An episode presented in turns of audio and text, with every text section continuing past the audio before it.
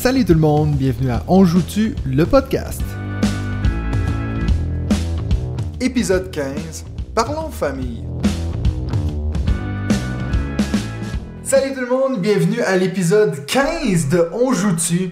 Euh, donc, on vous réserve des belles surprises pour les deux derniers épisodes de la saison avant les- la pause euh, de Noël. Donc, on a les épisodes 15 et 16 qu'on va enregistrer à 3. Donc, euh, on a enfin, ça fait, ça fait longtemps quand même qu'on n'avait pas enregistré à 3. Hein. La dernière fois, c'était les Kickstarter, c'était quoi, épisode 5 C'était punaise, déjà, ça fait 10 épisodes.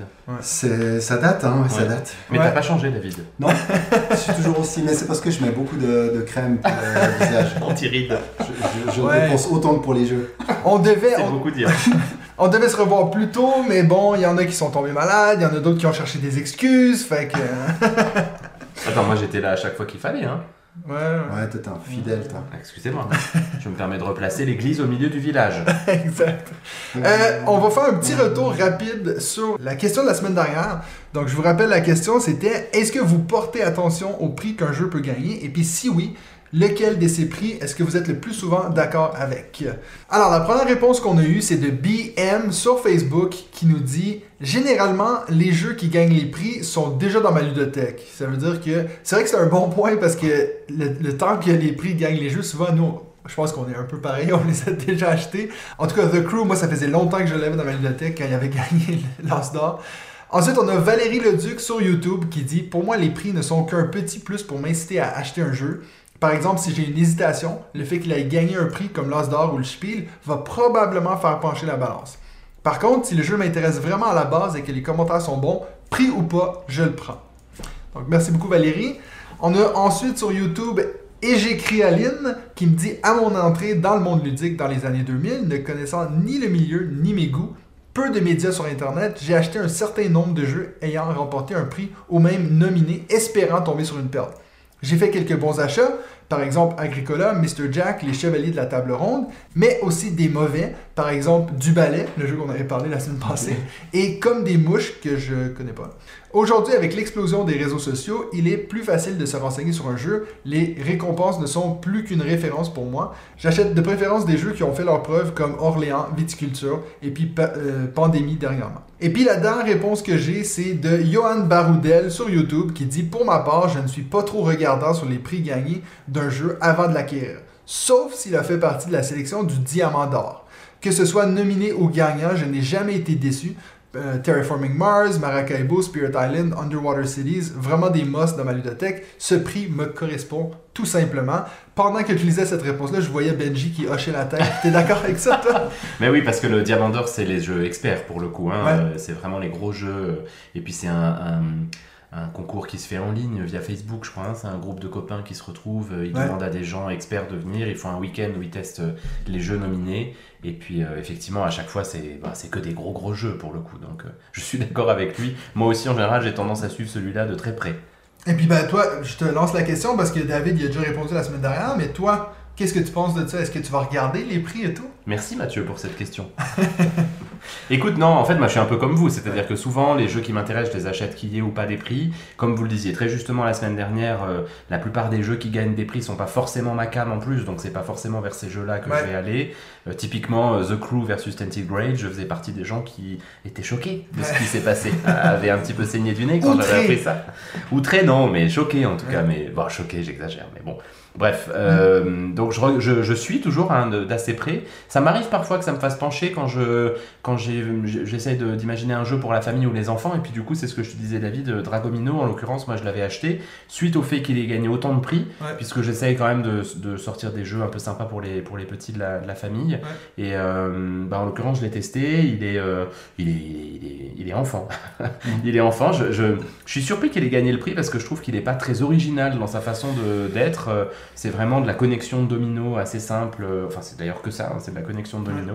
Mais, euh, mais voilà, typiquement, ça c'est un exemple de jeu où je l'ai acheté parce qu'il a gagné le, le Kinderspiel. Quoi. Et c'est vrai que la catégorie, euh, la catégorie enfant, c'est, hum, c'est intéressant parce qu'il il en sort vraiment des, des- des quantités assez folles maintenant de ces jeux enfants. Ouais. Puis si on est si on est plus attentif aux sorties pour notre propre consommation, bah c'est vrai que les prix, ça nous permet aussi de faire une petite, euh, une petite sélection. Il ne faut pas forcément regarder celui qui le gagne, mais aussi tous ceux qui sont, qui sont sélectionnés, comme par exemple un Fabulia qui est fabuleux, il porte bien son nom, à, jouer avec, avec des enfants. Et euh, cette année, quoi, cette année pour le, par exemple l'Asdor 2022, euh, je me réjouis vraiment de voir la sélection parce que cette année il y a eu beaucoup beaucoup de sorties de, de jeux enfants. Ce que tu dis, ce sera intéressant. Les, euh, Exactement, le Unlock Kids et, autres. Il y en a encore bien d'autres. après, celui qui va le gagner, finalement, ça m'importe assez peu, même si voilà, je me réjouis de savoir lequel va, détrôner King Domino. Mais c'est surtout la sélection parce que là, ils vont, euh, je pense que ça va, ça va batailler euh, ferme pour les, responsables de cette catégorie. En tout cas. Mais ce que tu dis, c'est super intéressant parce que dans l'épisode de Playback dont tu parlais, euh, où Rexou était invité, non, c'est pas Playback, c'était l'épisode de 63-88 qui est un autre podcast de jeux de société où ils ont fait deux solos avec Rexou, qui est donc fait partie du, du, jury de l'Asdor. Et puis il expliquait bien qu'en fait, euh, sur les 500 jeux qui sont évalués, ceux qui se retrouvent dans la shortlist des, des 20 derniers jeux, ce sont 20 excellents jeux en fait. Et que l'écart qu'il y a entre les jeux, il est infime. Et que l'écart qu'il y a entre le quatrième qui n'a pas de prix et le troisième qui est sur le podium, il est infime aussi. Donc euh, je, rejoins tout à fait ce que tu dis. Je pense que c'est sympa bien sûr pour un jeu d'avoir le, le premier prix. Il n'empêche que le deuxième, le troisième, le quatrième et jusqu'au vingtième sont des jeux excellents, mais je pense qu'il faut regarder euh, euh, plus l'ensemble des jeux qui sont nominés plutôt que le gagnant. Je, te rejoins tout à fait. Bon, après, financièrement parlant, euh, à mon avis, c'est surtout le premier qui qui va, qui, gagne va vraiment, ouais. qui va vraiment faire beaucoup de ventes. Malheureusement, les deuxième et troisième, je, je suis pas sûr. Bon, il y a toujours des petits autocollants hein, qu'on peut mettre nommés. Peut-être que les gens ne font pas trop la différence. Ils voient Yasdor dessus et puis ils regardent pas forcément s'il l'a gagné ou pas. C'est clair que même le Spiel, c'est vraiment écrit en petit nominé. Hein. Donc, si tu regardes juste la boîte comme ça, tu pourrais croire qu'il y en a plein qui gagnent ce prix en fait, mais des fois il y a juste écrit nominé. Mais je crois que le Spiel, pour le coup, le gagnant du Spiel, c'est vraiment un nombre de ventes phénoménal grâce au Spiel. C'est-à-dire que le lendemain du gain du Spiel, je crois qu'il commande, je dirais une connerie, mais c'est plusieurs dizaines de milliers de boîtes qui partent systématiquement. Ça veut pas dire que trois ans après, le jeu va continuer à être vendu. Tu vois, l'exemple typique, c'est le jour où il y a une finale Camel Up versus Unlock. Unlock a perdu face à. Euh, Splendor, pardon. Splendor versus Camel Up. Euh, Camel Aujourd'hui tu le trouves plus malgré une deuxième édition. Splendor, euh, bon, il est bah, partout. Euh, c'est vendu, euh, je crois qu'ils ont plusieurs centaines de milliers de boîtes si tu veux. Mais par contre, au moment où le jeu est, gagne le prix, c'est un bonus énorme. Quoi. Ouais, puis bah, justement, pour être d'actualité, il y a justement les trick track qui, ont, qui ont sorti leur ah sélection pour. ouais, donc on, a vu, ben, on en a parlé justement hier ou avant-hier. Ben, alors, première place. Euh, Dune Imperium. Ensuite, Les Ruines Perdues de, Narak, qui a dû changer de nom parce que Arnak, ça fait pas top. Quoi. Et puis, bah, Codex Naturalis. Et c'est Seven Wonders Architect, oui, qui, le trick-track de chocolat. Qui disent, euh, comment le trick-track Trick-track de chocolat. De chocolat. Je trouve ça très drôle. Bah, étant en Suisse, on, connaît En plus, en plus. Mais euh, dans le sport, il y a toujours eu la médaille au chocolat. C'est ça, le, quatrième. Donc, euh, même dans les choses, C'est celui qui est au bord du podium, tu vois, qui a les boules de se dire Ah, j'ai failli. Mais c'est quoi le lien avec le chocolat? Bah, c'est, je sais pas. Bah c'est la, ouais, la, consolation, quoi. Prends ton carré de chocolat et puis rentre Le but de chocolat, c'est ça, prends ton carré de chocolat.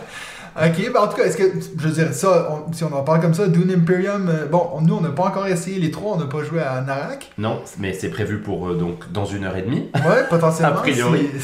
non, bah Dune Imperium, c'est celui qui ressort quand même a priori le plus cette année sur une année 2021 J'avoue que je suis qui pas, est pas choqué, quoi, dans, non, non, non, non plus. Mais, l'année 2021, on l'a déjà dit sur un podcast, n'est pas folle folle non plus en termes de jeux experts, sauf sur les deux derniers mois là, où il y a vraiment eu beaucoup de choses qui sont sorties. Il y a Iki qui est sorti de Sorry We're French, il y a Cora chez Yellow Expert, euh, il y a pas mal de campagnes aussi qui sont sorties avec des gros jeux. Mais c'est vrai que sinon, sur les 9-10 premiers mois de 2021, il n'y a pas eu grand chose. Je pense que Dune Imperium, on en a fait une partie, je le trouve super, j'ai fini par l'acheter d'ailleurs, mais euh, je pense que dans une grosse année, il serait pas sorti aussi bien. Et là, il gagne, à mon avis, parce que les comparatifs sont pas énormes. Je me demande si ça, ça le fait un effet positif, euh, le fait qu'il y ait le film qui est sorti puis qu'il y a eu des bonnes réceptions. Je me demande s'il y a des gens qui sont un peu. Moi, j'avoue qu'une fois que j'ai regardé le film, j'avais beaucoup plus envie de retourner au jeu. Donc, je pense déjà pour ça, ça peut aider à, justement tester plusieurs fois. Mais je pense qu'on peut être d'accord que la surprise sur la liste, c'est vraiment Codex qui se retrouve troisième. Alors, moi, je l'ai jamais joué. Toi, t'as jamais joué, mais je sais Bon, David, tu disais que c'est un jeu que t'aimes. Moi, j'aime bien, hein, Codex, je suis pas en train d'en dire du mal, mais de le mettre troisième comme jeu de l'année, je pense que, comme tu viens de dire, si ça avait été une, année très remplie, on l'aurait même pas vu euh, sur le top 5, je pense. Mais euh, c'est dur à dire parce que, encore une fois, je répète, j'aime ce jeu.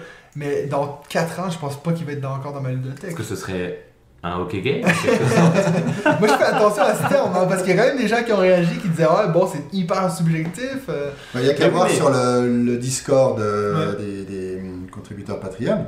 Bah, Codex Naturalis a eu un très, un très bon retour justement de, des, des membres de ce groupe. hein. donc euh, c'est la preuve que vraiment il a, il a bien convaincu pas mal de joueurs, dont, Ouais. dont moi. Alors euh, par contre j'y ai joué que sur BGA parce que ça fait bientôt deux ans qu'il est en, en, en commande et qu'il est, je pense, bah, plus disponible. Alors je suis pas sûr que le- la troisième place au Trick Track va le rendre plus disponible, ou alors oui, au contraire, ils vont peut-être euh, Peut-être qu'ils vont relancer. Euh, relancer, mais- Non, moi je trouve que c'est vrai, c'est un super jeu de, de placement de, de cartes avec euh, des, des contraintes de placement, avec euh, des, des objectifs à réaliser. Et c'est vrai que ce- cette combinaison de cartes, en fait, cette superposition de cartes par les coins, c'est assez astucieux. J'aime beaucoup ce jeu et je me réjouis de, de le jouer en, en vrai. Après, comme tu dis, euh, pour moi, bah, qui ai voté aussi pour ce Trick Track d'or, quand j'ai vu la liste de tous les jeux, c'était hyper difficile de, de Ouais. les classer euh, dans un, dans un ordre. Enfin, j'avais euh, chaque fois envie d'en mettre un un peu plus haut que, que l'autre. Mais je m'attendais pas à le retrouver à cette place. Et pour Ouais. moi, c'est une assez bonne surprise parce que les deux autres ne le sont pas vraiment des surprises. Mais Codex, euh, ouais, c'est une, une bonne surprise. Donc, C'est vrai qu'on- le voir là, finalement. C'est vrai que c'est assez cool de se dire qu'il y a des petits jeux comme ça qui peuvent un peu percer, c'est cool. Ouais. Donc je vais arrêter de me plaindre. Et puis peut-être juste, je rebondis sur l'épisode d'il y a trois semaines avec la question des hockey games, parce que tu en Ouais. as parlé avec Nadia, tu en as parlé la semaine dernière avec David sur Ouais. cette question de que c'est subjectif. Pour moi, ça remet pas en cause la chose. Bien sûr que c'est subjectif, mais tout ce qu'on dit sur les jeux, c'est subjectif. Ça s'appelle bien de la critique. Donc euh, je suis l'objectivité pure et dure. Donc moi, j'ai pas de problème avec ça. On- D'ailleurs, on le répète souvent à chaque Ouais. fois qu'on donne un avis en disant voilà, c'est notre avis. Et puis, Mhm. euh, on a toujours beaucoup de respect les uns les autres pour les gens qui travaillent derrière. euh, Ah bah, et tu vois, typiquement Codex, bah, je me réjouis pour les éditeurs. Moi, j'ai jamais joué. Dans Ouais. ce que tu me donnes décrit, ça me donne pas envie, mais c'est pas grave, tu vois. C'est, enfin, Ouais. Tented Grey, t'aurais pas aimé, ça m'aurait rendu triste. Et en même temps, ça arrive. Il y a des gens qui aiment pas. Des Ouais, ouais, c'est ça. Tout est éminemment subjectif. Ça ne remet pas en cause. Mais c'est vrai que, je veux dire, moi, étant donné que je suis dans ce monde un peu YouTube des jeux, puis je consacre ma vie à ça depuis deux ans, le nombre de fois qu'on me demande, mais toi, t'aimerais pas créer un jeu Puis je dis, mais vous savez pas à quel point c'est Ah. difficile, hein. Genre, je pense que les gens pensent qu'il suffit de s'asseoir deux secondes, puis de réfléchir, puis tu vas trouver une idée, mais ah non, moi j'ai tellement de respect pour les gens qui font ça. Y compris pour les gens qui ont créé The Mind. Alors, pas du Ah tout. là, ça aussi, je voulais bien sûr qu'on en reparle. Putain, The Mind, les gars. Je suis sûr que c'est beaucoup plus compliqué que ça de l'avoir créé, en fait. La preuve, personne pas ne l'avait fait jusque-là. Pas du tout. Personne ne l'avait fait jusque-là. Ils se sont dit, comment est-ce qu'on peut faire pour vendre ces cartes écrites de faux, 1 à c'est 100 faux. Le, le principe du jeu, je le trouve fabuleux, moi. Il est extraordinaire. Ah, Personne n'a eu cette idée-là. C'est simplissime au possible. Tu mets des gens autour de la table, ça croche ou ça croche pas. Comme tu le dis, c'est assez clivant. Mais par contre, moi, j'ai passé des soirées aidé par une quantité de rhum inavouable. Mais j'ai passé des soirées jeux. Et extraordinaires. ça va mieux, hein. Ah, écoute, Plus t'avances dans l'hiver, plus, euh, Oui. plus t'es synchro hein, avec les autres. c'est ça qui est assez fou, finalement. Euh, en tout cas, euh, je veux juste te dire que je vais couper tout le bien que tu as dit de, de, de The Mind. Comme ça, à la fin, il va juste avoir dans le montage, ça va dire The Mind, c'est de la merde. c'est de la désinformation. Je, sens que le montage va être, euh, va être long. Vivement qu'on fasse le montage nous-mêmes. Euh, pour le moment, c'est moi qui contrôle. Ah oui, complètement. Bon alors les gars, à part ça, on est au mois de décembre. Oui. Qui dit décembre dit Noël, et qui dit Noël dit calendrier de l'Avent. et calendrier de l'Avent ludique, est-ce que vous avez votre calendrier de l'Avent Il est ludique fort. C'est bien fait, tu vois, toute cette Ouais. construction là du drame fou, hein qui arrive C'est même pas écrit comme ça. hein. C'est beaucoup plus professionnel que nous. Là, là, là, on est en admiration devant David. Alors, moi, j'ai un calendrier de l'avant ludique, mais ça, c'est parce qu'à chaque jour, je m'achète un jeu. Mais Ah, il est bien celui-là, j'aime bien. Mais t'en es déjà au 24 décembre par contre, c'est ça? T'as déjà acheté 24 jeux euh, depuis le premier? Ah non, mais en fait, je vous demande ça parce que hum, malheureusement, je ne m'y suis pas pris assez tôt, mais euh, j'ai constaté qu'il y avait quand même des, des calendriers de l'avant euh, sur bah, les thématiques des jeux, principalement sur les escape games. Ok. C'est peut-être plus simple, effectivement, de créer une sorte de d'expérience d'escape game euh, au travers t'en de fais 20, une par jour en fait. Alors, euh, ça a l'air d'être le cas pour euh, certains d'entre eux en tout cas. Malheureusement, la plupart sont euh, quand même en allemand, ceux qu'on peut Ah. trouver sur internet par ici. Alors c'est la très- prononciation de Spiel des Jahres par Ouais, alors, je pense que c'est un peu dur. Ouais, ça va être difficile pour moi aussi, mais c'est vrai que bah, si vous allez sur la, la chaîne, euh, la chaîne YouTube, là, la zone jeu de société de Martin Lafrenière, lui, il présente le calendrier de l'avant de Exit. Oh, Alors, il a dû l'importer depuis l'Angleterre, parce qu'il est même pas distribué aux États-Unis et il est qu'en anglais. Donc on peut se poser la question, tiens, est-ce que ça va venir c'est pas un peu dommage? Ou alors 2022, si ça se vend bien en Angleterre, ils vont peut-être le, le, le- le- distribuer et le traduire. Mais ça a l'air vraiment sympa. Et d'ailleurs, bah, il fait une vidéo par jour, parce qu'il se dit euh, pas trop de risque de divulgacher aux francophones euh, Ouais, ce ouais. calendrier, vu qu'il n'existe pas en français. et c'est c'est intéressant parce que chaque jour, en fait, tu as une énigme et tu n'as que la case numéro 1 qui est numérotée sur le calendrier parce que les autres, en fait, tu- bah, tu vas être amené à les découvrir Ah. grâce aux indices. Et tu as quand même quelque chose qui t'empêche de te planter, hein, Ouais. euh, qui te valide le fait que c'est la bonne case, parce que c'est vrai que si tu ouvres le, le Ouais, 24, le 24. euh, à la place Ouais. du 2, ça- c'est un peu dommage. Mais c'est c'est un concept plutôt, euh, plutôt sympa, et c'est vrai que l'année prochaine, je vais tâcher de, de me renseigner un peu plus. Non, prendre- apprendre l'allemand, ça va être comme- je vais juste me renseigner pour m'acheter un, un calendrier d'avant euh, ludique. quoi. Bon, après, je pense qu'il y a des bonnes chances que tu te trompes si tu le fais en allemand. je veux dire, tu vas ouvrir directement le 24. Ou alors il faudrait qu'on se crée un concept l'année prochaine où on se fait un gros jeu tous les jours jusqu'au 24 décembre. Ça, mais ça, c'est autre chose. C'est ce que je disais avant. En fait, ça, tu peux te créer toi-même tes propres calendriers de l'avant. Mais lui, il parlait d'un que tu s'achètes. Le calendrier de l'avant, on joue-tu pour 2022 Un jeu par jour. Intéressant. Le concept est lancé. Et lancé. ah oui, ben moi je pense que c'est normal qu'ils commencent en anglais parce que comme tu l'as dit, je veux dire, si ça foire, euh, c'est sûr qu'ils vont pas le refaire l'année prochaine. Donc c'est peut-être ouais, l'année test pour voir. euh, De toute façon, ça serait pas la première fois qu'il y a un truc cool qui est d'abord en anglais avant de Bah, venir en français.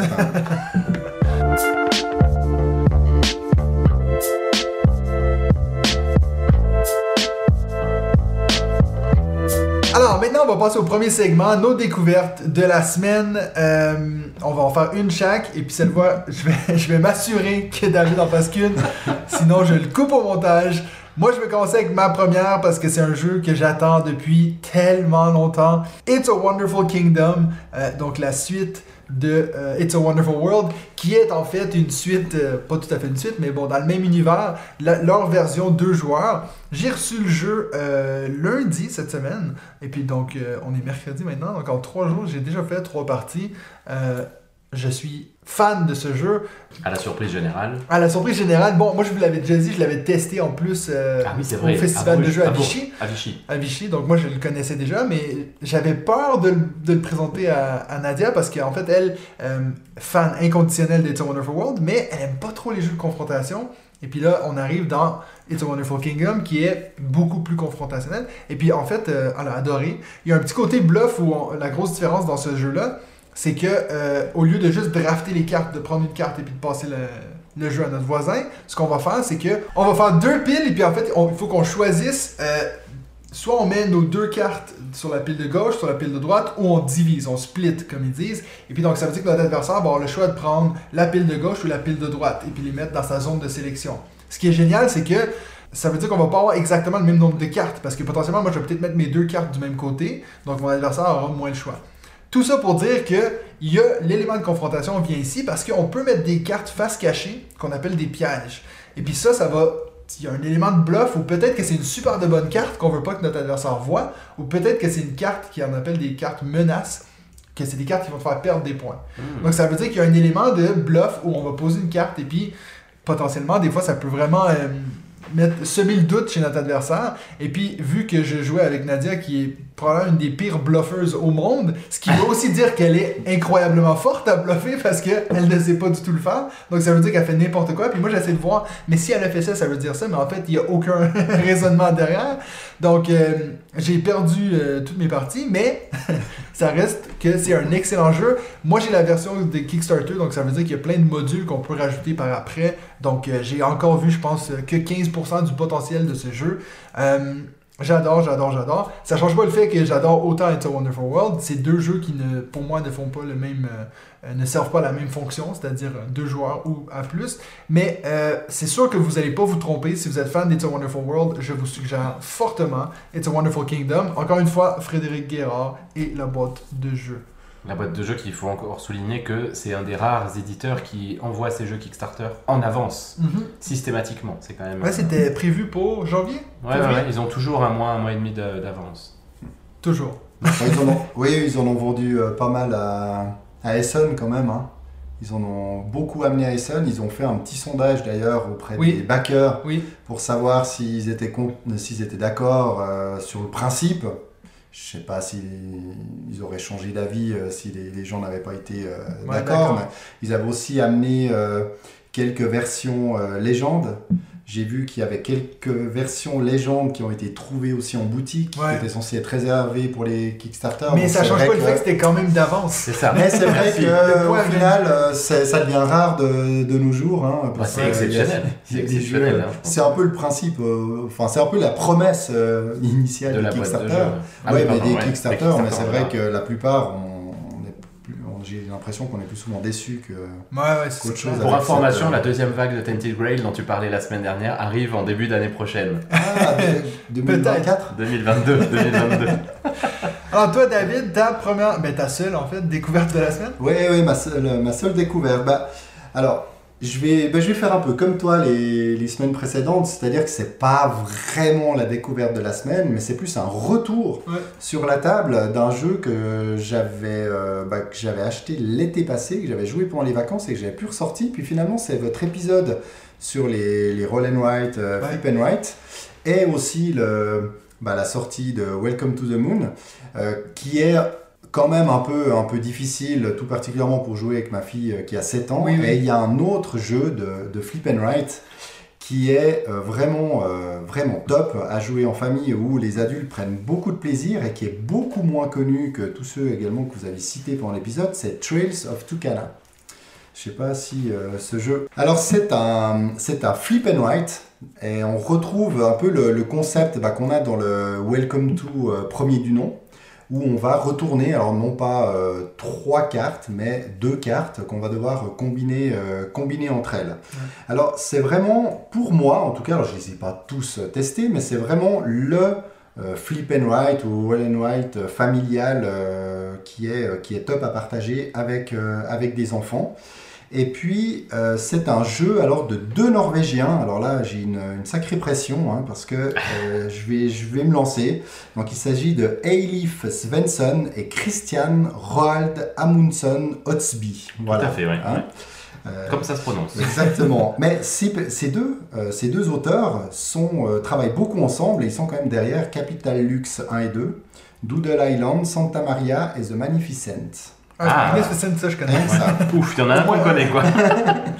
Ah non, les Capital Lux, non Non, Non. ça me dit rien Ok, du tout. bon, bah. Sur la feuille de jeu, on retrouve une sorte de, de plan, euh, comme on pourrait imaginer une sorte de, de carte au trésor, si on veut bien.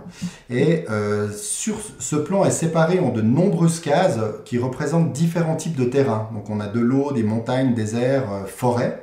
Tout autour de la carte, on a des villages qui sont représentés par leur, euh, port. Et sur, euh, et sur de nombreuses cases, on retrouve des, reliques également que l'on peut aller chercher. Et quand on flippe les cartes, eh bien, on se retrouve avec deux types, euh, de terrains. Bah, par exemple, de l'eau et des montagnes. Et on va devoir relier deux cases de notre choix sur notre plateau de jeu.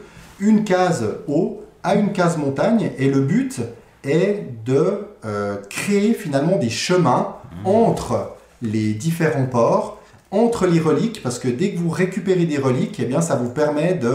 euh, ça vous donne des bonus. Vous avez des cartes objectifs. Donc c'est vraiment euh, très très bien pensé, c'est stratégique. Euh, on, on peut vraiment se creuser la tête pour essayer d'optimiser nos, nos chemins et puis euh, marquer un, un maximum de points.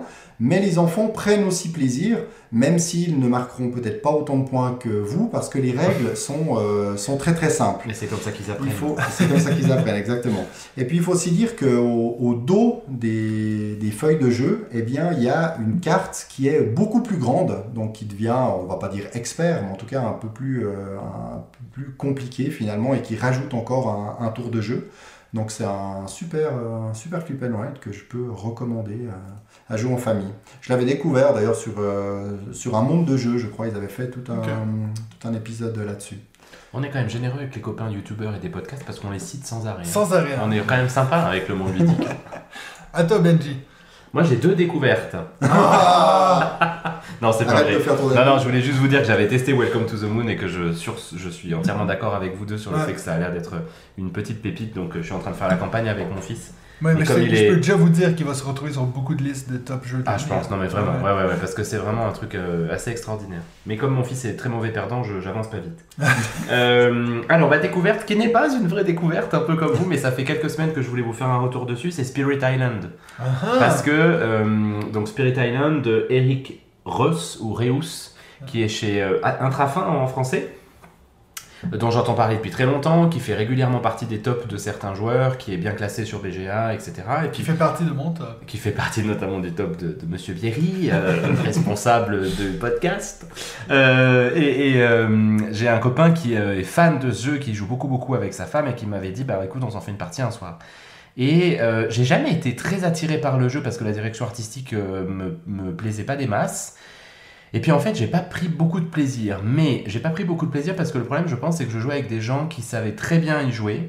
Et comme ils savaient très bien y jouer, et qu'en plus on était un peu pressé par, euh, par le temps, ils ont un peu fait avancer la partie en fait. Et du coup, moi je vous avoue que j'ai, je pense, rien compris en fait à ce qu'on était en train de faire. Ouais. Je trouve la thématique très originale, et puis t'en reparlais la semaine dernière, ce, ce fait de se défendre contre des colons, alors que d'habitude on est plutôt les colons qui colonisons le- les- les- l'espace. Le territoire, là c'est vrai que c'est original. Le système euh, d'asymétrie, puisque chaque euh, héros euh, a un pouvoir asymétrique, ça je trouve ça très sympa. Mais ensuite, ouais, j'ai vraiment eu du mal à, à comprendre ce que je voulais faire et, euh, et j'avais l'impression, pour le coup, comme dans beaucoup de jeux de coopératifs, Ouais. de totalement suivre ce que me disaient de faire mes potes et de pas maîtriser Ouais, du tout ce que je faisais. ouais. Donc euh, voilà, ça fait quelques temps que je voulais faire ce retour parce que je sais que vous, vous aimez bien ce jeu, donc euh, je sais pas si... Non, moi j'ai j'ai jamais joué, j'aimerais beaucoup y jouer, mais c'est vrai que c'est le problème de tous ces jeux euh, coopératifs.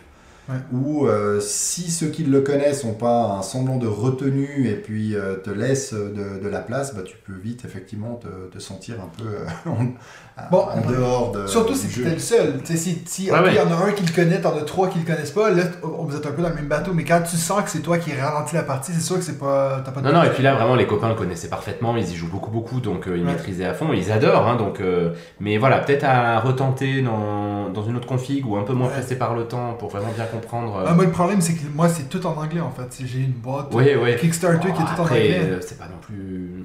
Non, mais, mais tu disais que termes- t'allais l'acheter, David, la semaine dernière. bien sûr. Ça va finir par arriver.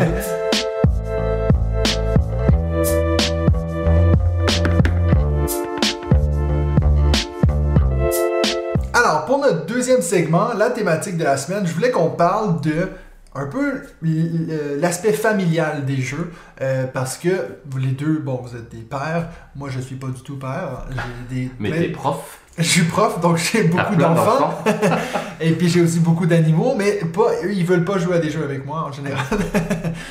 donc je me dis, ça pourrait être intéressant d'un peu aborder ce sujet avec vous. Donc je vais un peu déjà vous lancer dans la, la thématique.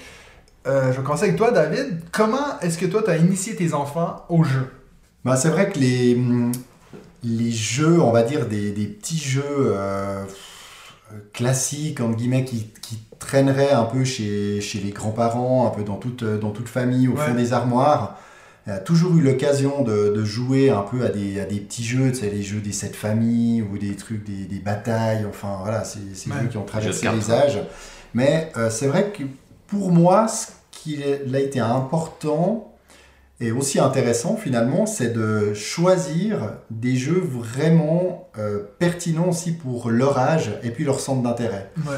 Euh, et c'est finalement en sélectionnant les bons jeux, je pense qu'on arrive bah, à leur donner envie de jouer et qu'elles soient aussi demandeuses et pas euh, juste finalement jouer avec nous pour, pour nous faire plaisir. Alors c'est vrai que des fois elles choisissent pas toujours le jeu que tu aimerais faire ou alors tu te rends compte, ouais finalement il est peut-être pas aussi accessible que je pensais, donc euh, tu, tu revois un peu tes, tes objectifs euh, à la baisse. Mhm. Mais finalement, c'est en leur proposant des jeux, puis là, elles se rendent compte, même si des fois elles me disent Oh papa, t'as encore acheté un nouveau jeu. La deuxième question, enfin, la deuxième- ça c'est une remarque, mais la Ouais. première question c'est Est-ce qu'on pourra y jouer nous aussi? Ouais. Et puis elles regardent l'âge, et puis alors elles ont euh, 7 et 10 ans, je crois que je le dis euh, dans chaque épisode, mais si elles voient un, un 12 plus ou un 14 plus, c'est Oh Ah ouais. toi, donc euh, finalement elles sont aussi contentes de découvrir des jeux, mais il y a pas mal de jeux après, on va peut-être en parler, mais qui reviennent assez fréquemment et qu'elles ont envie de jouer. Jouer, c'est un peu des fois comme les, comme les dessins animés ou les, les séries, euh, elles sont capables de regarder euh, 12 fois le, le même épisode, ce qui est moins le cas en principe quand on grandit. Ouais. Et c'est vrai qu'elles, elles pourraient très bien aussi se satisfaire de, de deux ou trois jeux jeu, et ouais, puis euh, de leur sortir euh, non-stop, mais elles sont heureuses dans, Mais c'est vrai que c'est intéressant parce que, je veux dire, le nombre de, de parents, je pense, ou, ou même d'enfants qui ont eu l'expérience de un de tes premiers jeux que tu découvres, c'est genre Monopoly. Euh, je pense que ça peut tellement être quelque chose qui te refroidit. Tu sais, déjà, moi, j'ai toujours trouvé ça étrange qu'on suggère Monopoly à des enfants. Je veux dire, juste le principe du jeu, c'est maintenant, toi, tu n'as plus d'argent, tu ne peux plus jouer, et puis maintenant, je vais utiliser tout cet argent-là pour écraser ta soeur. Je pense que c'est c'est tellement capitaliste euh, à choix, quoi. Mais, je sais pas, donc c'est vrai que c'est c'est intéressant ce que tu dis, de dire, ben, il faut trouver quelque chose qui peut les, les intéresser à leur âge, mais qui est pas non plus soit trop bébé ou trop adulte. Donc, euh, je sais pas, toi, je sais pas si tu vas rebondir là-dessus, Benji. hein. Si, mais c'est c'est vrai hein, ce que tu dis. Après, c'est c'est difficile finalement de trouver un jeu qui corresponde à l'âge des enfants parce qu'ils ont tellement des développements euh, euh, psychomoteurs qui sont différents en fonction. Bah, t'as deux enfants, tu vois, moi j'en ai trois, donc je vois que ils ont pas euh, la, la même intelligence les trois, ils ont pas Ouais. évolué de la même C'est manière pas une les trois. hein. C'est Non, pas non, celui mais- qui a le plus d'enfants qui gagne. Je, je sais bien, je sais bien, j'ai- gagné quand même, mais.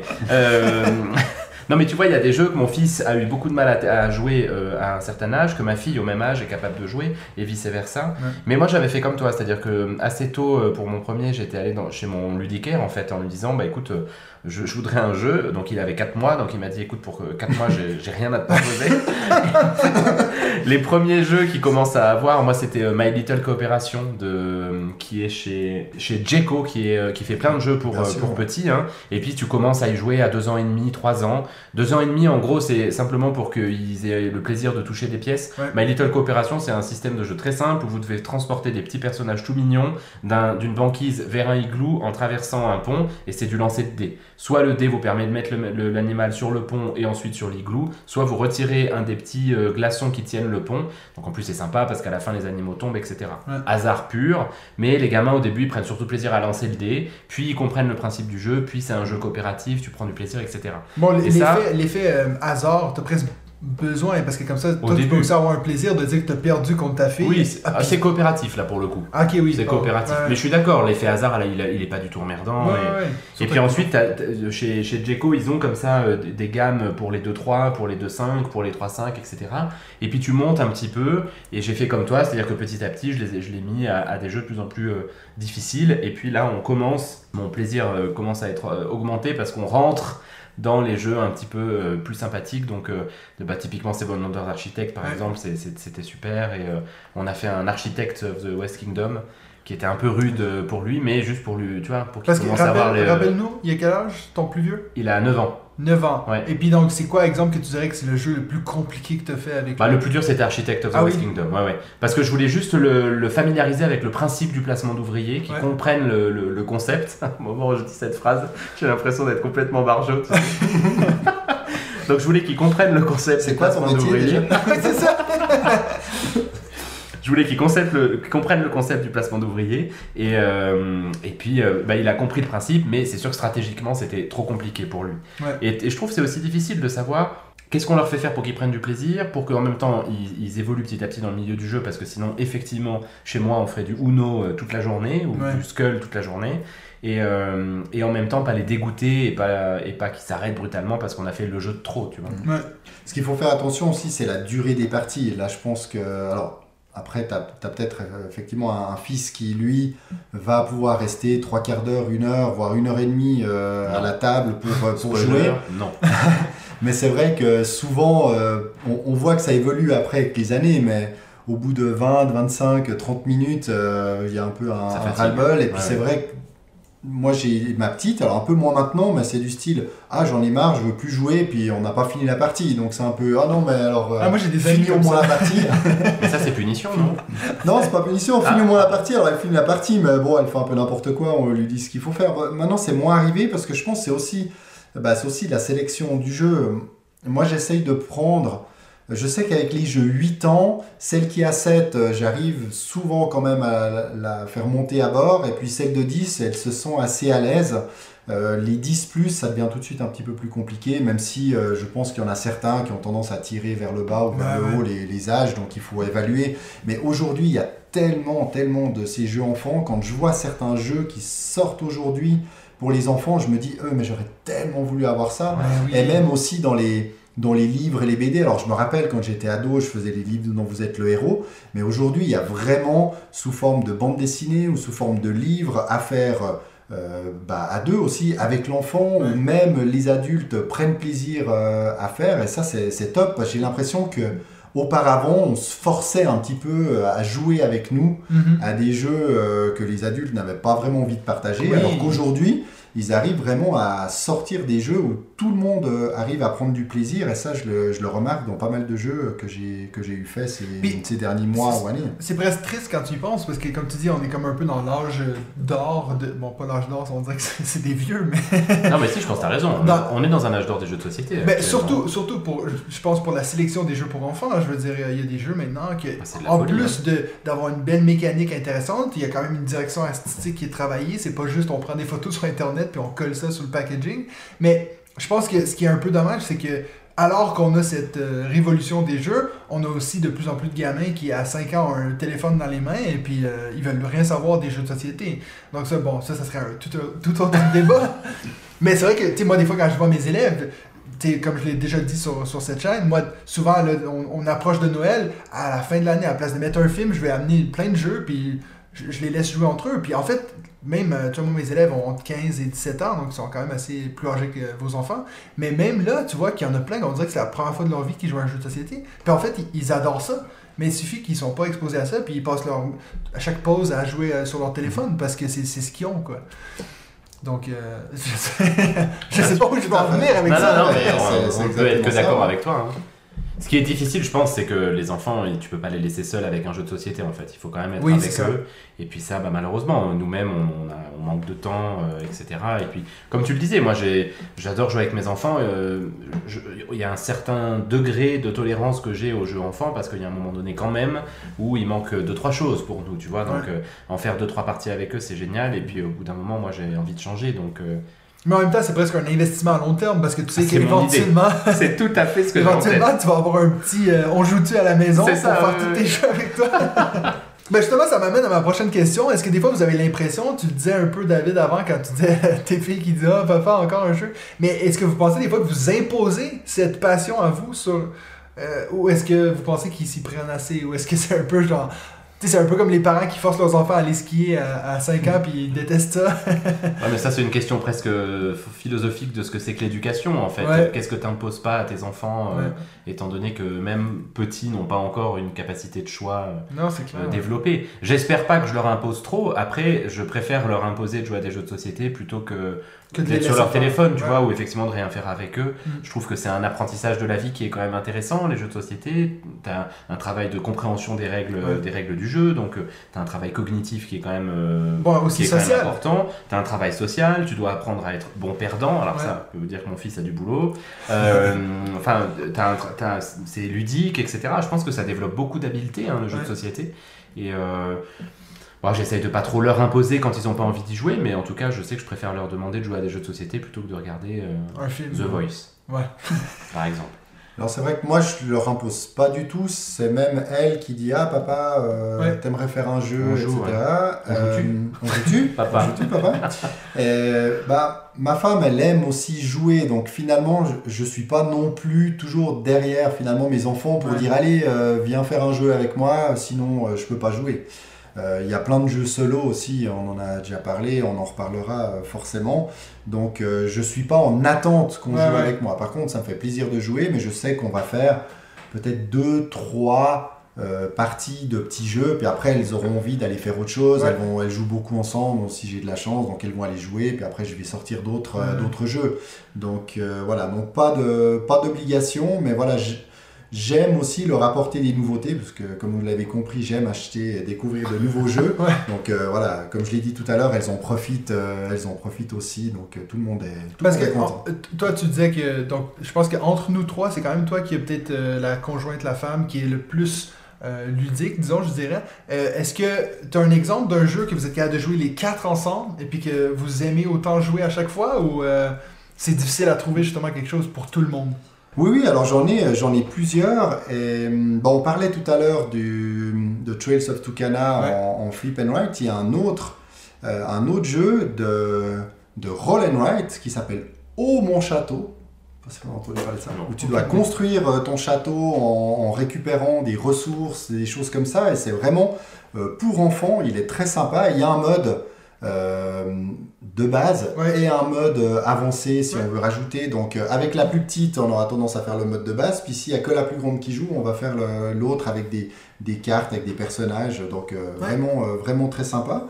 Euh, il, y en a, y en a plusieurs. Il y a Similo. Similo, ça ah c'est super cool. Puis on enchaîne les parties. Chacun notre tour, on va avoir le rôle de devoir faire deviner le, personnage. Hein. Pour ceux qui connaissent Similo, vous voyez de, quoi je veux parler. Donc ces petites, euh, ces, ces, cartes où on a un personnage secret qu'on doit essayer de faire deviner aux autres en, donnant des, des, indices. Donc ça marche très, très bien. Un Skijo. fonctionne très bien aussi en, en, famille. Un, un, The Mind.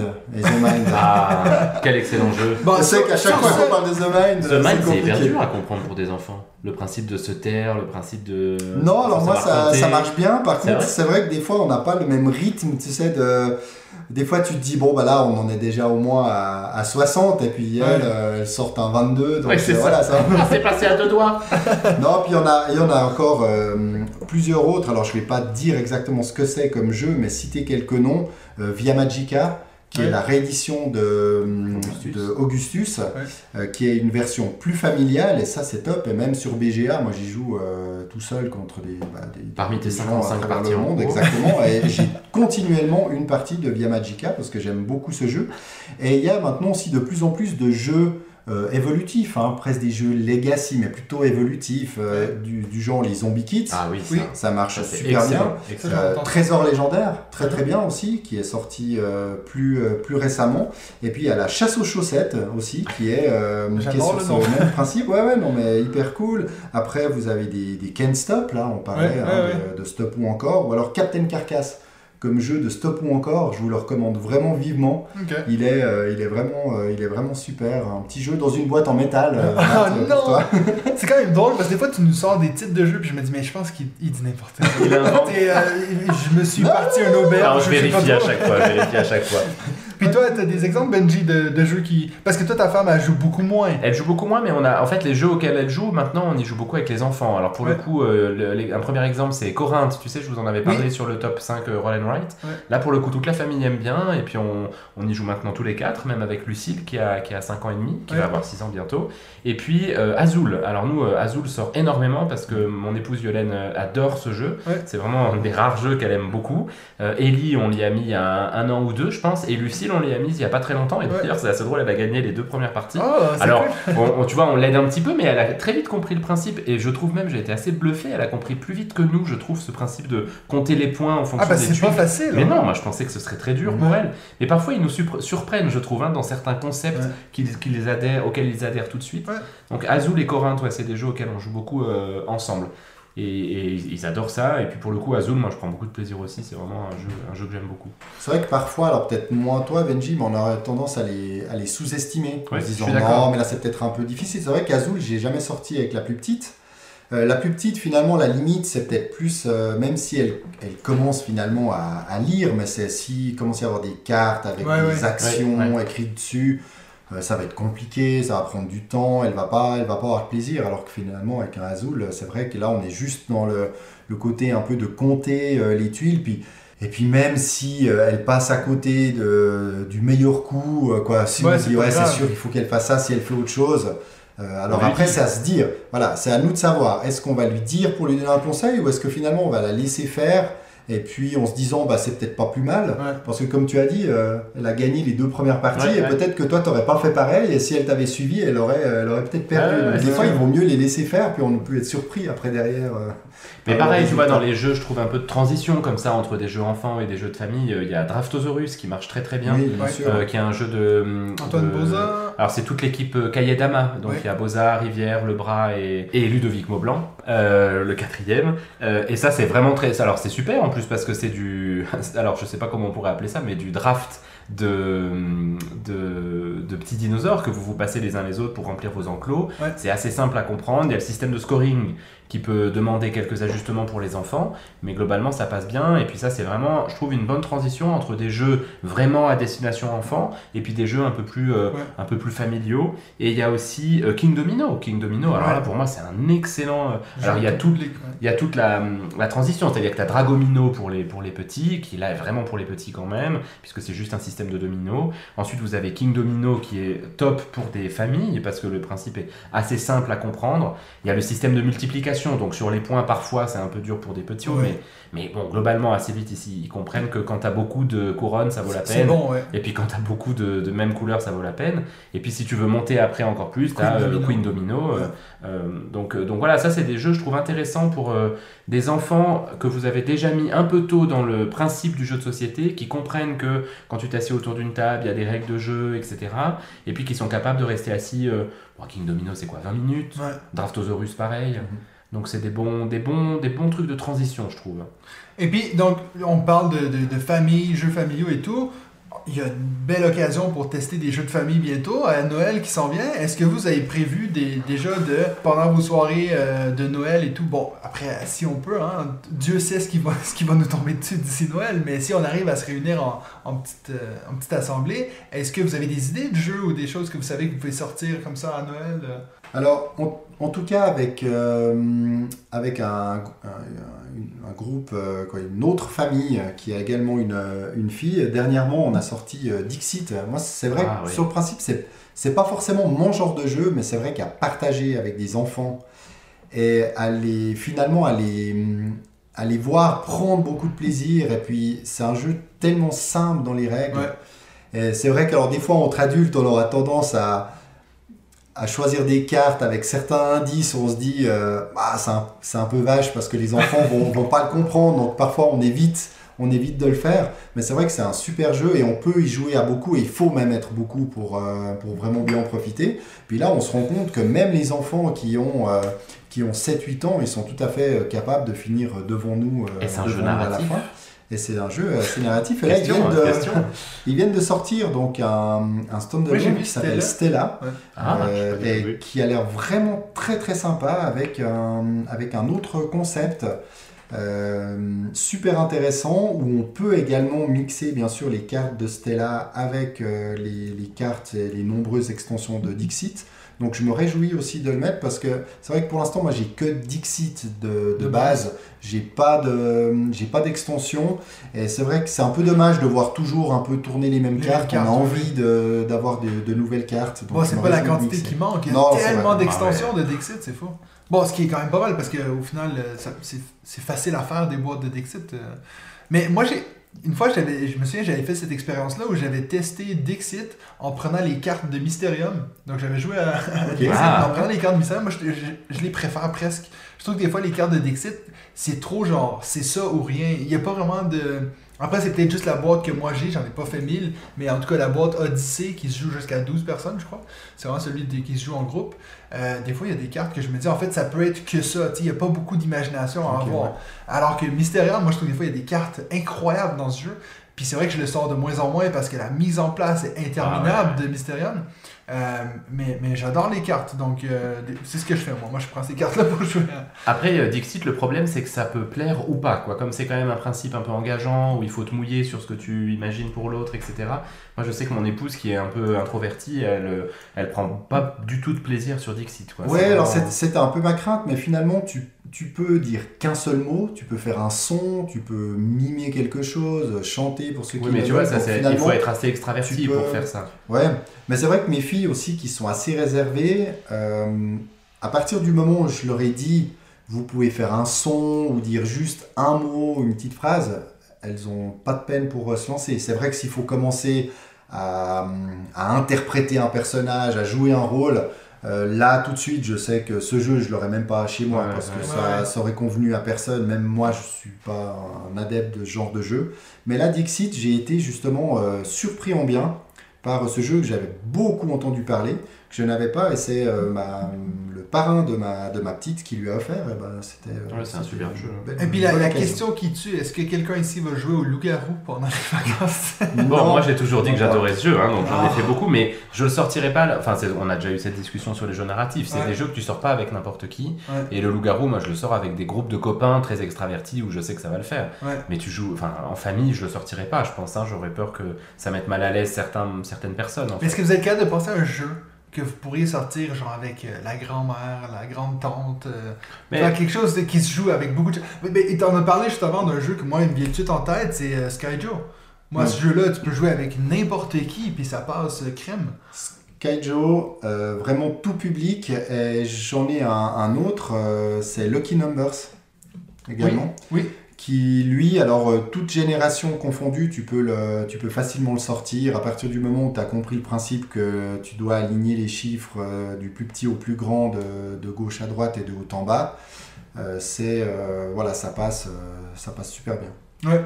Moi, il y a Splendor que je sors euh, régulièrement en famille. Ouais, bon, il joue à quoi 4 Il peut se jouer à 4, ouais. Ouais, mais. euh, Ouais, La petite famille. Non, non, non, en plus, non, mais. déjà même dans sa famille très proche, ils sont ça. Ouais, c'est ça.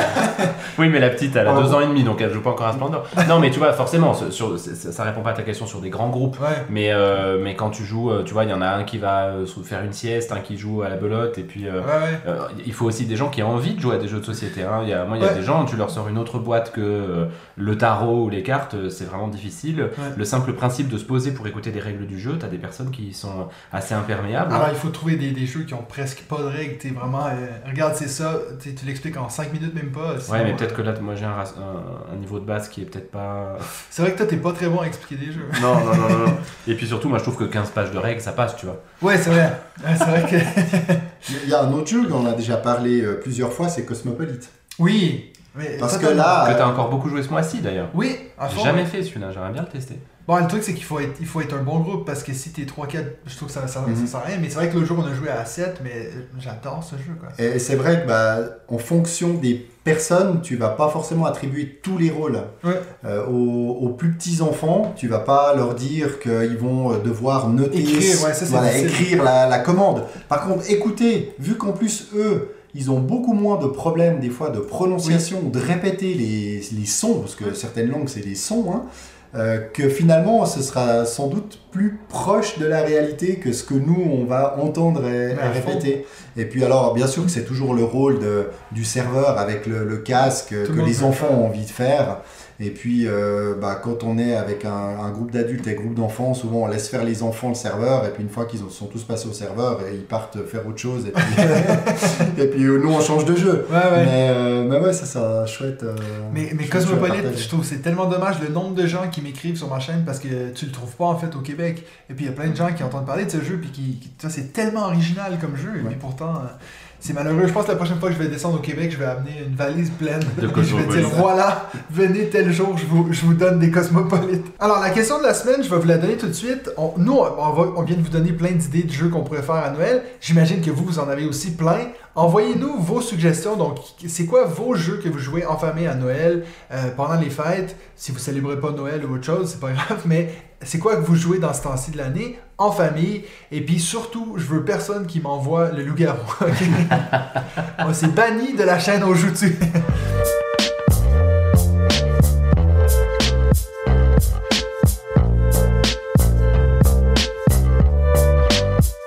Alors maintenant, on va passer à notre troisième segment. On va essayer, en espérant que ça va pas étirer trop le temps, mais on va essayer de chacun faire un top 5 de jeux à offrir par catégorie.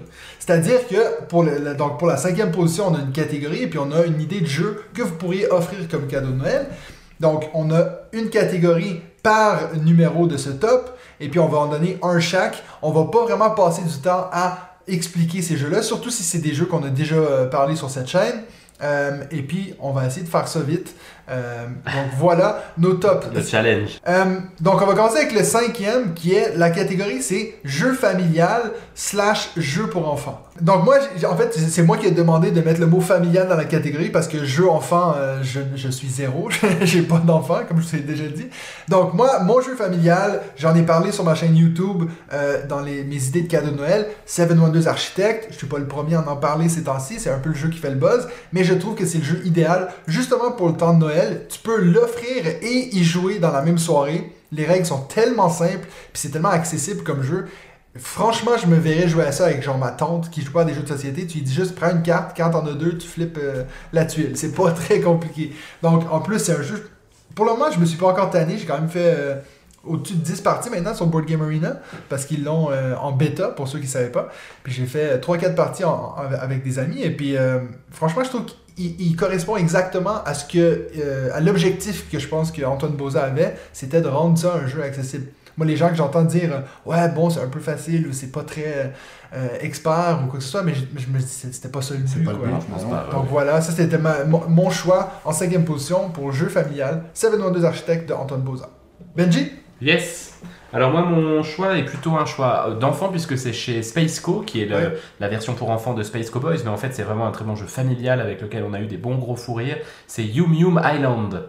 Est-ce que vous Mhm. connaissez ça Zéro. Oui, jamais joué. Ah, alors franchement, J'ai une vidéo de mon père qui a un fou rire monumental en jouant à ce jeu. Le principe est simple, vous devez euh, libérer des animaux qui sont sur une île et les empêcher de se faire euh, manger par un ogre qui euh, dort. Et puis pour cela, vous devez déposer dans la bouche de ces animaux, qui sont donc des, des plaques en carton avec des trous au milieu, des petits euh, ronds de bois, euh, soit rose pour de la nourriture carnivore, soit vert pour de la nourriture herbivore. Le principe, c'est que vous avez un masque sur les yeux, donc vous ne Ah. voyez pas ce que vous faites. Et puis vous devez tendre le bras avec les, petits, les petites bouffes dedans, et les autres vous disent bah bouge le bras gauche, bouge le bras droite, avance, recule, etc.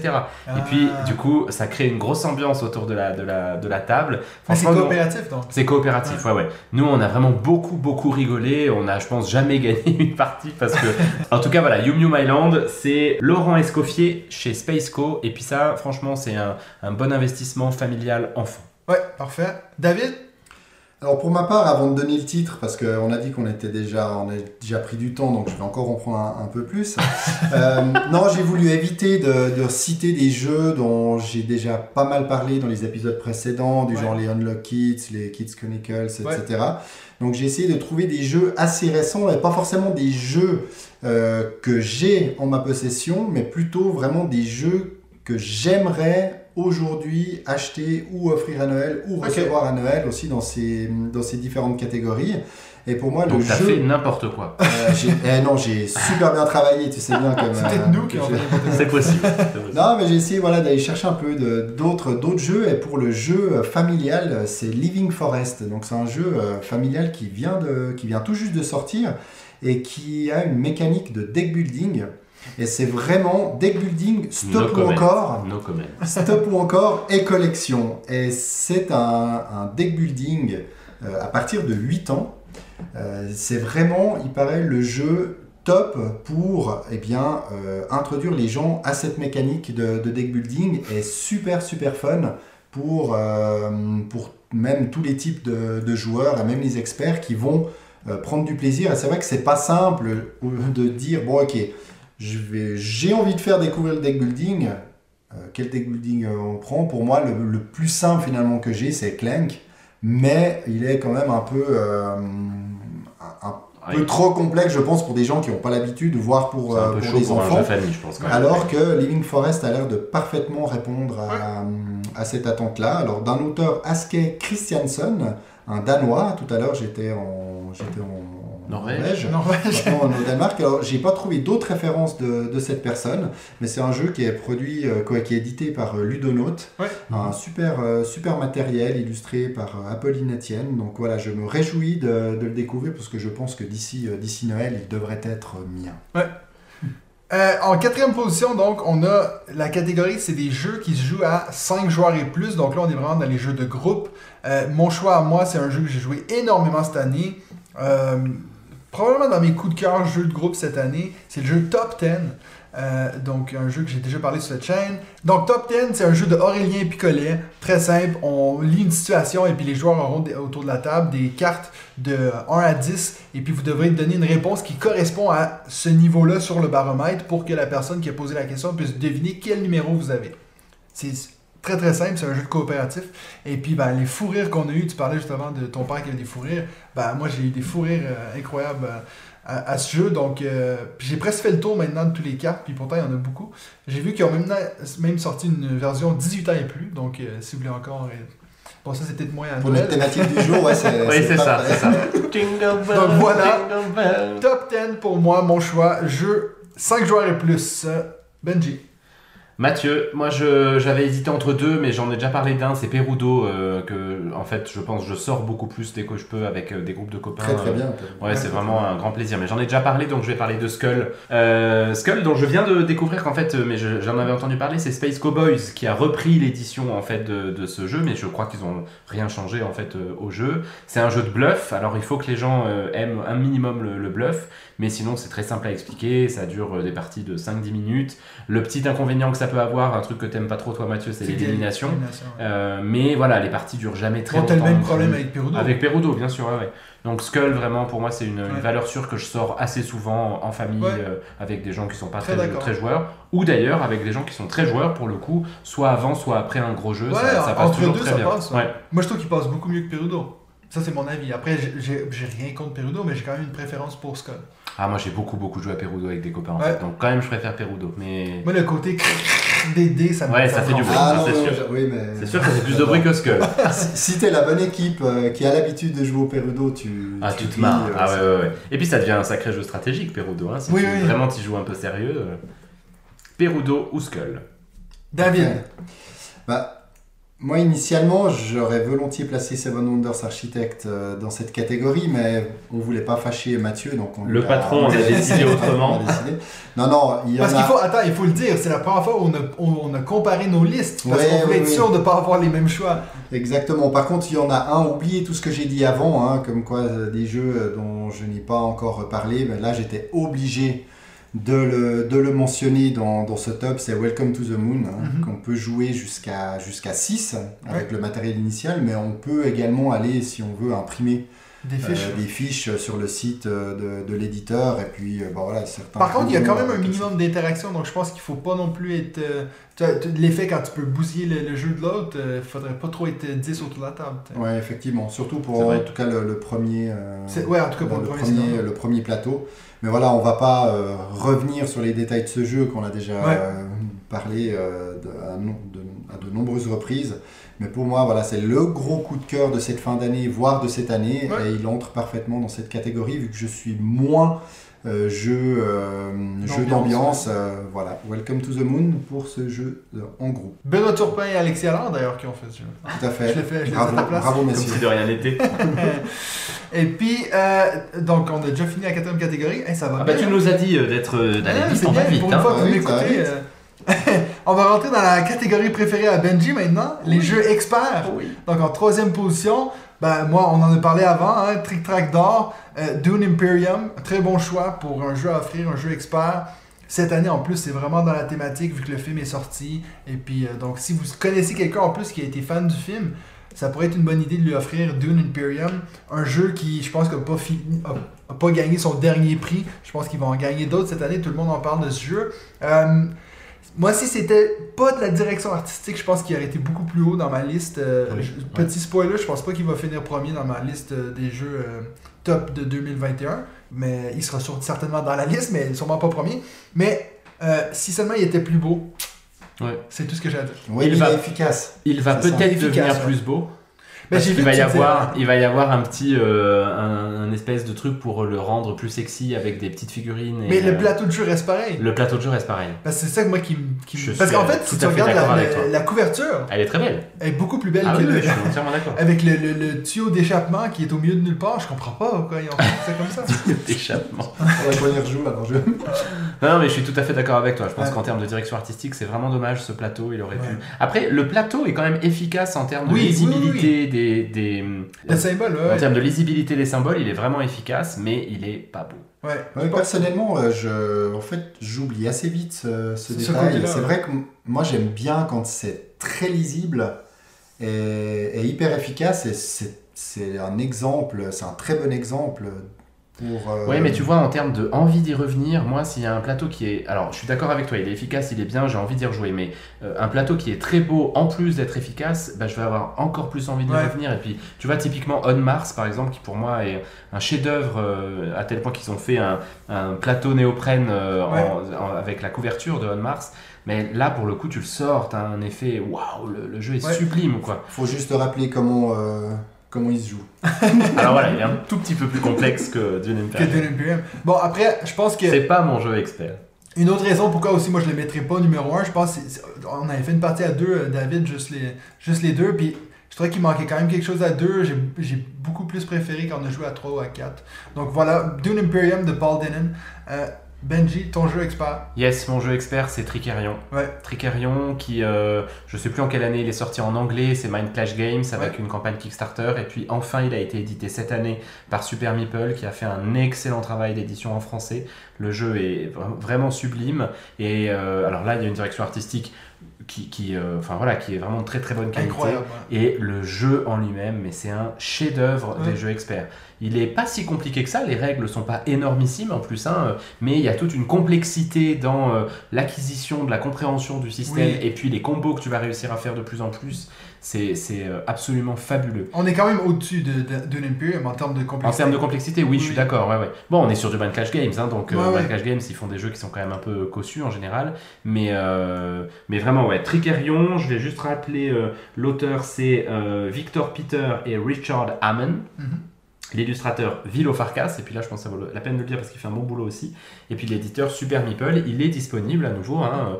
Euh, alors il n'y a plus le super bundle euh, avec un super prix euh, qu'avait fait Super Meeple, mais vous avez quand même les extensions.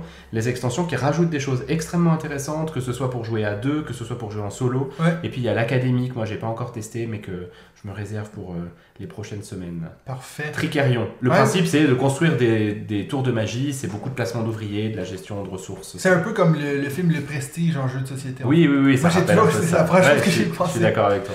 Ouais, moi, c'est aussi assez haut dans ma liste, mais j'ai juste joué une fois cette année. Je ne l'ai pas dans ma bibliothèque, pas encore. mais Pas ça, encore. Ça va venir, quoi.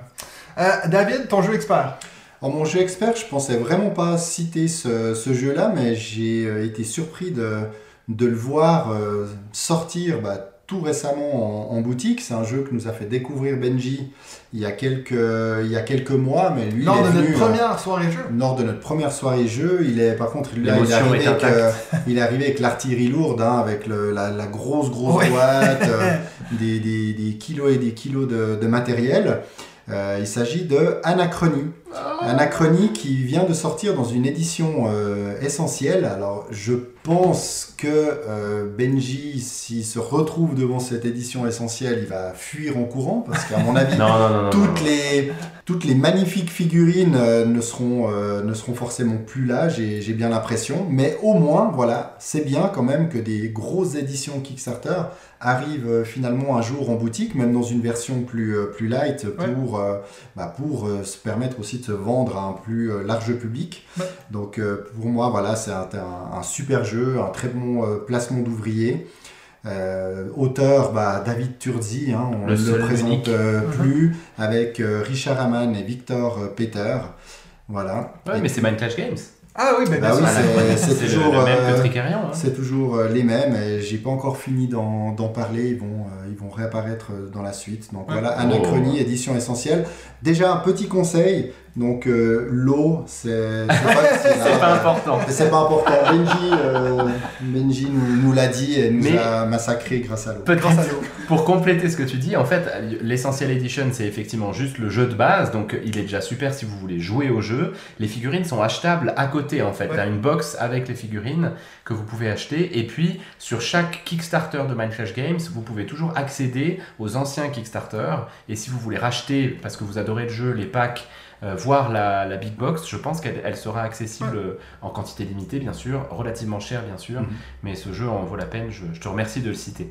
D'ailleurs, pour la petite blague, je, je harcèle David Turkzy sur les réseaux sociaux en lui demandant de se mettre à bosser sur une campagne Legacy pour Anachronie. Puis Il m'a répondu que clairement il avait euh, un million d'autres choses à faire avant. Mais j'ai bon espoir qu'après ce million de choses faites, euh, il fasse la campagne. Peut-être. ouais. David, if you listen to us, please do it, please do it. Je me disais, est-ce que je dis un commentaire? Est-ce que je dis Vous un auriez dû voir la tête Non, de non. Mathieu à ce moment-là.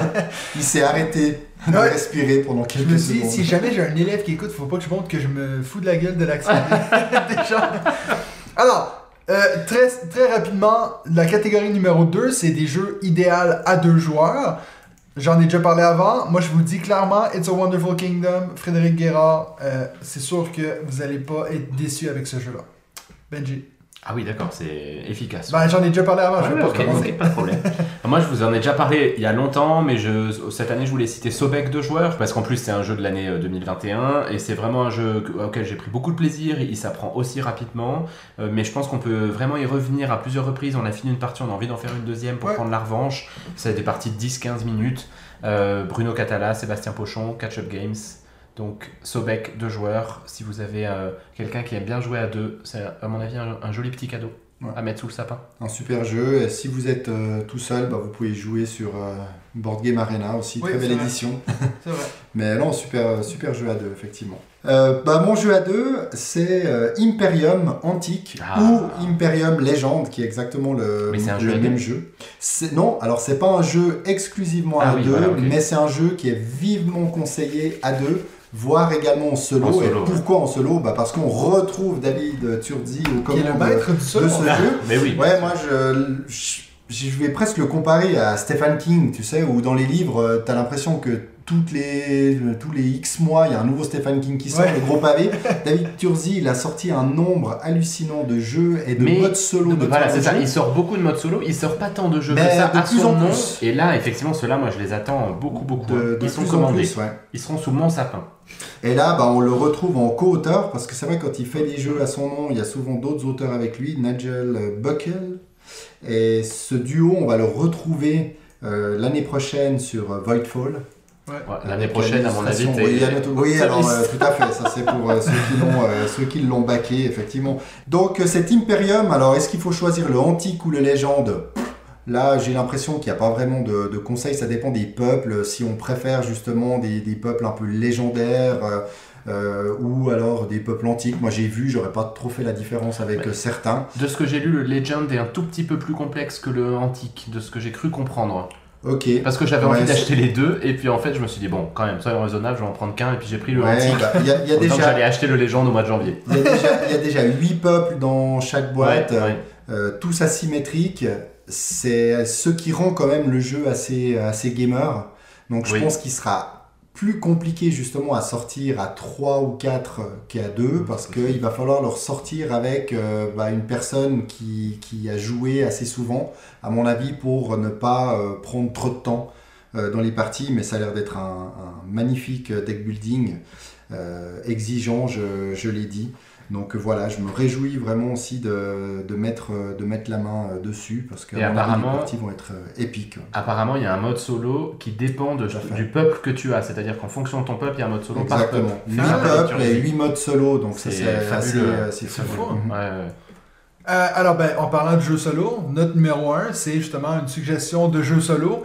Euh, moi, je vais commencer. Vous savez déjà que moi, je suis pas un pro des jeux solo. Je me suis attaqué Tainted Grail récemment, donc je vais parler de Tainted Grail. C'est bien, c'est bien. J'aime bien, moi, ce top 5 qu'on fait tous les trois, là. En fait, c'est le top 5 de jeux qu'on devrait offrir à Benji. Ah bah là, ça? vous pouvez. Alors là, dans tout ce que vous avez dit, je prends. Alors, Tainted Grail de Krzysztof Piskorski et puis Marcin Swirkot. Tu le dis de mieux en mieux. T'as vu comme je suis Je fort? suis impressionné. Euh, donc voilà, euh, j'en ai parlé la semaine dernière dans mes découvertes, donc je vais pas me... Ah si. Ça fait du bien. Ben voilà, c'est un jeu, jeu à campagne euh, euh, très, très sympathique. Dans un univers gay. Et ensoleillé. Exactement. qui est. euh, Comme la, la couverture. Comme la couverture. Oui, on peut voir qu'ils sont en train de faire un feu de camp. Je pense qu'ils font griller des, des marshmallows. Tu sais, tu sais d'ailleurs qu'il existe en jeu vidéo. Hein. Oui, J'en sais. oui. dans la semaine dernière. Mais dans on a beaucoup comme ça qui s'en viennent. euh, Ces gros jeux narratifs. Ouais. C'est la même chose avec Gloomhaven. Ils ont fait aussi un jeu Ah vidéo. oui, c'est vrai. ouais. Ouais, donc je pense que ça va devenir un peu la mode peu à peu. Mais je me dis, je sais pas, je pense pas que ça doit être mieux que le. Tu sais, tant qu'à jouer à un jeu vidéo, je vais jouer à un jeu vidéo. Non, je non, vais je suis d'accord. à- ouais, ouais. à une adaptation d'un jeu de société. Donc voilà, une bonne idée de jeu de solo. Par contre, euh, gardez en tête que c'est vraiment un jeu expert, expert plus. Euh, en tout cas, selon euh, moi. Donc euh, je dirais pas d'offrir ça à n'importe qui, mais c'est une bonne idée pour un jeu solo. Puis bon, aussi, à un prix assez conséquent. Ouais, ouais, ouais. Non, c'est un beau cadeau que vous feriez euh, Ouais. à quelqu'un qui aime bien jouer, quoi. Ou peut-être un cadeau de, de, de moi à moi. Ça, oui, je fais souvent tout à ça. fait, oui. Moi, j'ai fait ça pour Noël aussi. Tu l'em- tu l'emballes? Ouais, alors, moi non, mais quand j'étais jeune, mon père faisait ça. Il, il achetait des cadeaux, il disait, disons, à la fin au magasin, emballe-le, puis il mettait son nom dessus, Ouais, il mettait ça sur le sapin, puis il disait, ah, mais c'est à qui? Ah. Puis nous, à chaque fois, on trouvait ça tellement drôle, puis maintenant, je me dis, mais c'est tellement une blague de papa, tu sais. Oui, parce que moi, je me rends compte que je fais comme ton père, en fait. Exactement ça. Ah, mais je pense que si j'avais des enfants, je ferais pareil.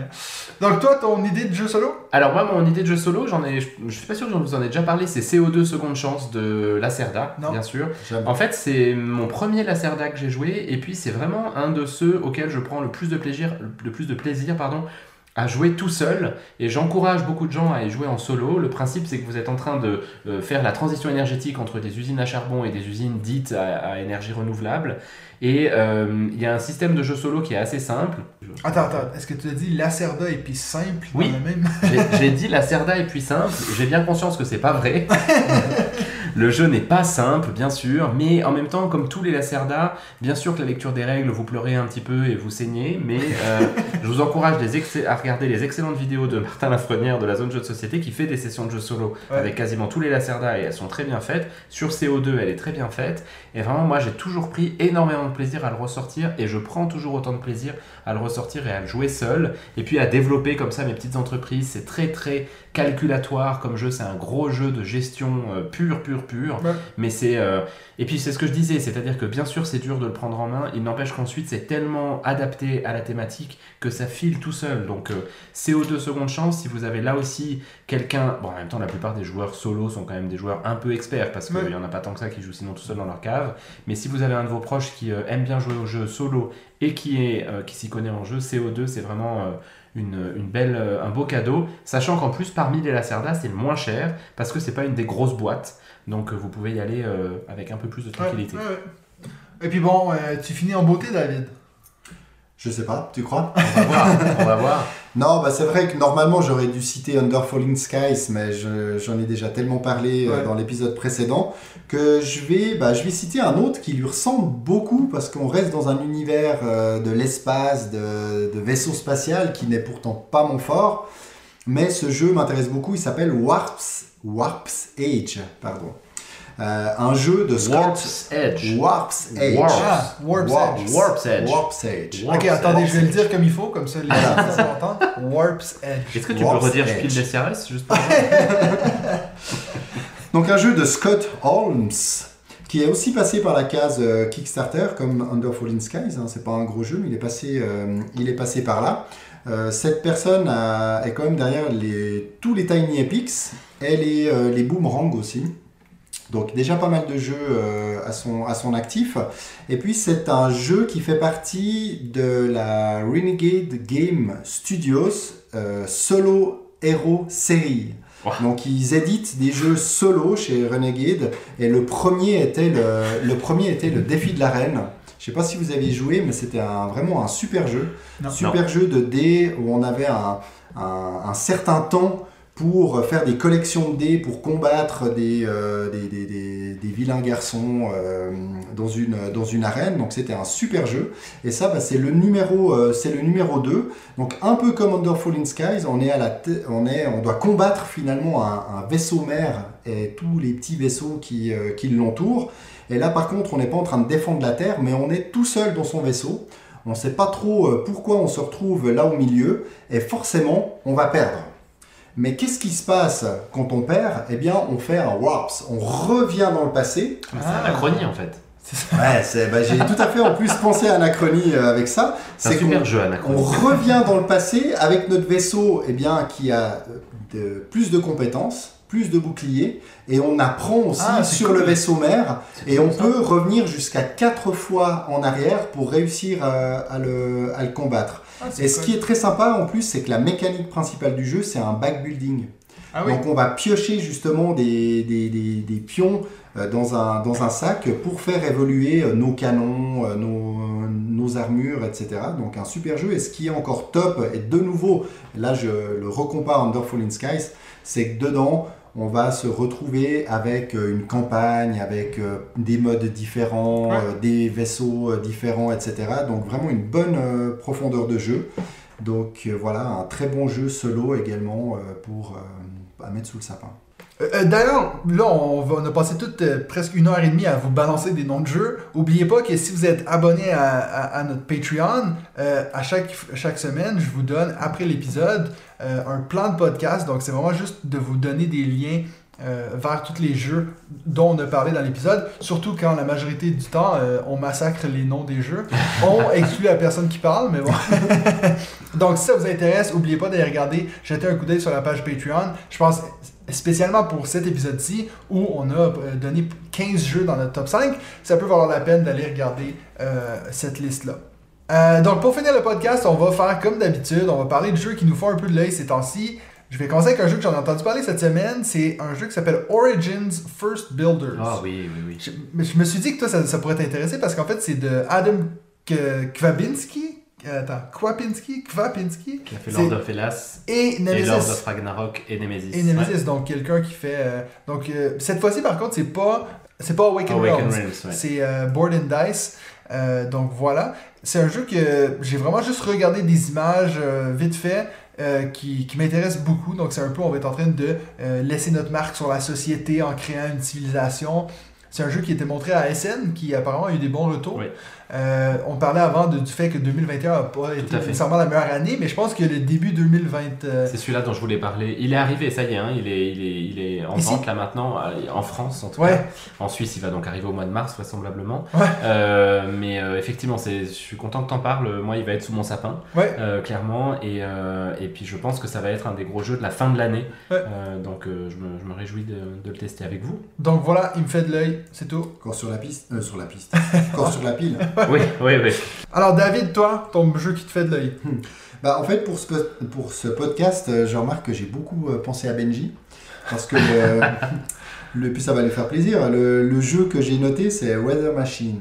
Ah. Oui, ah, t'es- m'en parle pas en fait, faut pas m'en parler. Le, le nouveau euh, Vital Lacerda. Et je voulais justement te demander si tu l'avais baqué. non, parce que, pas encore. Je parce que là, À la fin de cet, cet épisode, il va l'avoir Bah baqué. oui, mais là, c'est dommage parce qu'il a pas. euh, bon, il a son téléphone, mais il n'a pas l'ordinateur devant lui. Mais on devrait presque l'encourager à appuyer sur, la- sur le bouton. Parce que là, franchement, tu as, la team parfaite. Tu as Vital Ouais. Lacerda, Yann O'Toole et Ouais. David Turzi. Je sais, je sais, parce qu'ils l'ont déjà fait sur Kanban Eevee. Alors, bande d'enfoirés, je suis dessus, je suis sur Kickstarter. Il reste 9 jours de campagne, donc euh, je me dis que T'as ça peut temps. encore attendre. Donc ça veut dire on peut en parler la semaine prochaine au prochain podcast, voir si c'est. Il faut Alors, que tu les aides à atteindre le million. Je ne l'ai pas encore baqué parce que je n'ai pas encore joué à Kanban Eevee et que du coup je me dis ça me fait chier quand même de baquer le deuxième Lacerda de l'année alors que j'ai pas encore testé le dernier et je me dis qu'il va sans doute en arriver quelques-uns sur le marché de l'occasion et que j'en prendrai un à ce moment-là.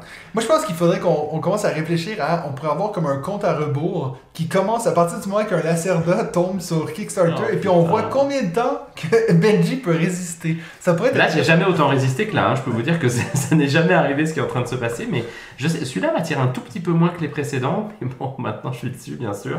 Bon, merci. je, je vais voir. je vais finalement, voir. quel est l'intérêt d'aller le, le baquer sur Kickstarter euh, Surtout des euh, Alors, en fait, c'est qu'ils sont en- pour les pour les francophones, faut pas le baquer sur Oui, Kickstarter, c'est il faut le baquer sur Philibert. Ouais. Et puis il est, il est, vous avez 15% de remise en fait. Et ensuite, il est toujours en vente sur Philibert, mais vous allez l'avoir à 25 euros plus cher, 15-25 euros plus cher. Et puis, c'est pas certain que vous ayez les, les stretch goals. Ouais. Ah, c'est c'est euh, surtout pour le prix, mais c'est vrai que c'est pas l'exclusivité euh, Non, ça, Kickstarter c'est sûr. où on va, mais Mais, Mais vraiment, avec Philibert faire. très, euh, très bien. disons que sur Kickstarter, ça ne vaudrait absolument pas la peine parce que vous auriez les frais de douane et les Oui, frais, euh, les frais de transport. Donc ça n'a aucun intérêt. Par contre, via Philibert, surtout si vous avez quelqu'un en France chez qui vous pouvez aller le chercher, c'est sûr que euh, là, pour le coup, ça, ça vaut si, la peine. euh, ou si vous habitez en France directement. Ou si vous habitez en France directement. Effectivement. Et puis toi, ton, ton Moi, je vous parle plus. Je suis sur, de la, je suis sur Weather Machine. Non, moi, mon choix, je voulais vous faire un tout petit retour en vous disant que j'allais avoir Eclipse sous mon sapin de Noël. Donc, en fait, c'est pour ça aussi que j'ai pas pris euh, Weather Machine, c'est que j'ai un beau sapin de Noël, a priori. Je vous en avais parlé, hein, de ce gros jeu Ouais. 4X. euh, donc, ça y est, je sais que le Papa Noël va me le livrer. Eclipse. Et l'autre qui me fait de l'œil, c'est Beyond the Sun. On Ah. a parlé cette semaine, David. Un autre jeu de conquête spatiale qui, paraît-il, est moche comme tout, mais avec une Ouais. mécanique qui a l'air excellente. J'allais te dire, euh, tu vas sans doute avoir la même impression avec le, plateau que pour euh, Dune Imperium. Ouais, Euh, mais il paraît qu'il est tellement efficace Ouais, que ouais, c'est juste, euh, c'est juste parfait. Mais en fait, cette fin d'année, je vous l'avais dit, elle est horrible. Il y a vraiment beaucoup, beaucoup de gros jeux qui sortent. Et puis, euh, voilà, la Cerda, je, bah, je peux pas en dire du mal. hein. J'adore ça, mais simplement, j'en ai beaucoup à lui, beaucoup que j'ai peu joué. Et je me dis que si j'arrive à résister sur lui, j'essaye de me convaincre en vous parlant là. hein, mais euh, si j'arrive à résister sur lui, je peux me faire Petit- plaisir sur les autres. Petit update la semaine prochaine au podcast. Soyez à jour. Alors, c'est déjà tout pour nous cette semaine. Et puis, retrouvez-nous les trois. La semaine prochaine, on va vous faire un petit euh, retour sur la première saison de On joue-tu. Donc, euh, on va parler un peu des meilleurs moments, des pires moments. Donc, euh, c'est bien que Benji soit là. Alors, retrouvez-nous la semaine prochaine pour un autre épisode de On Joue tue!